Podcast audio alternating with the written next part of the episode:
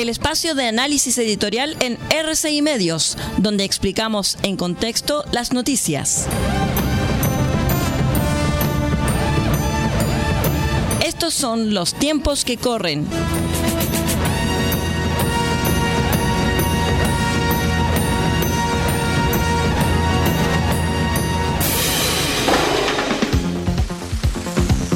Hola, ¿cómo están? Bienvenidos a esta nueva edición de Los tiempos que corren aquí en RCI Medios, donde aquí decimos lo que pensamos en este espacio de análisis político y social. Les cuento, estimados amigos, que hace exactamente un año el gobierno de Boric anunciaba a través de un desprolijo comunicado de prensa en las vísperas del Año Nuevo el otorgamiento de 13 indultos a los mal llamados presos de la revuelta. Los indultos, figura legal que se remonta a la antigua Roma, asociada a un gesto de compasión y clemencia, se transformaban así en pura negligencia. Horas después, conocido el prontuario de los indultados, a los que se añadió un exfrentista condenado por un asalto a un banco, Boric tosudamente afirmaba que estos son jóvenes que no son delincuentes. Transcurridos más de 12 meses desde el otorgamiento del indulto, Luis Insurrecto Castillo, indultado directamente por Boric, figura hoy nuevamente preso en la cárcel de La Serena, imputado por secuestro extorsivo y robo con violencia. Aunque para muchos el presidente había aprendido la lección tras los indultos, el año 2023 culmina de manera bastante similar al 2022. Esta vez no es el otorgamiento de indultos lo que sorprende, sino el conocimiento del otorgamiento de pensiones de gracia a sujetos condenados por acciones delictuales durante el estallido de octubre de 2019. La lógica del estímulo de la violencia política es una marca indeleble de este gobierno y la generación frente amplista.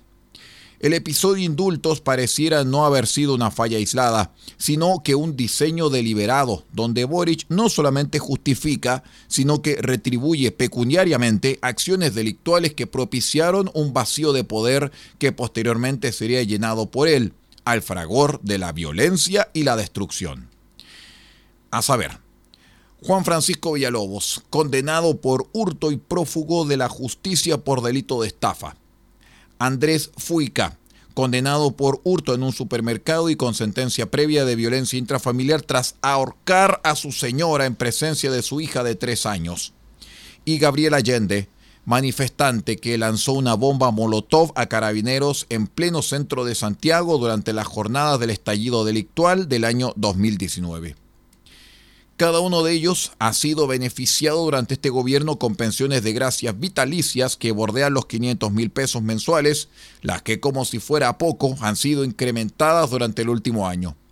Los tres figuran dentro del listado de personas afectadas en el contexto de las manifestaciones iniciadas en el mes de octubre de 2019, pese a que en ninguno de estos casos se ha logrado comprobar el perjuicio presuntamente provocado por las fuerzas de orden y seguridad. Lo que en un país medianamente civilizado sería considerado un escándalo político de proporciones, acá comienza a ser peligrosamente naturalizado. El jefe de Estado, a quien otorgamos un amplio mandato para, entre otros asuntos, velar por la seguridad del país, no solamente no cumple la función a cabalidad, por algo, 9 de cada 10 chilenos vive con temor, de acuerdo a la última encuesta nacional urbana de seguridad ciudadana, sino que se da el lujo de premiar económicamente y de por vida a auténticos delincuentes. El presidente aplica en sentido estricto la vieja idea del poder comprador de violencia. Esta hace referencia al método en virtud del cual un individuo un conglomerado humano o una institución remunera a quienes ejercen la violencia y la fuerza con el objetivo de lograr sus metas específicas orientadas a la mantención de su dominio en el ámbito del poder. Toda acción o causa conduce irremediablemente a un efecto. A Boric no le resultará tan fácil desprenderse del pecado de origen suyo y de toda su generación, que es el haber exaltado, coqueteado y o legitimado la violenta insurrección octubrista.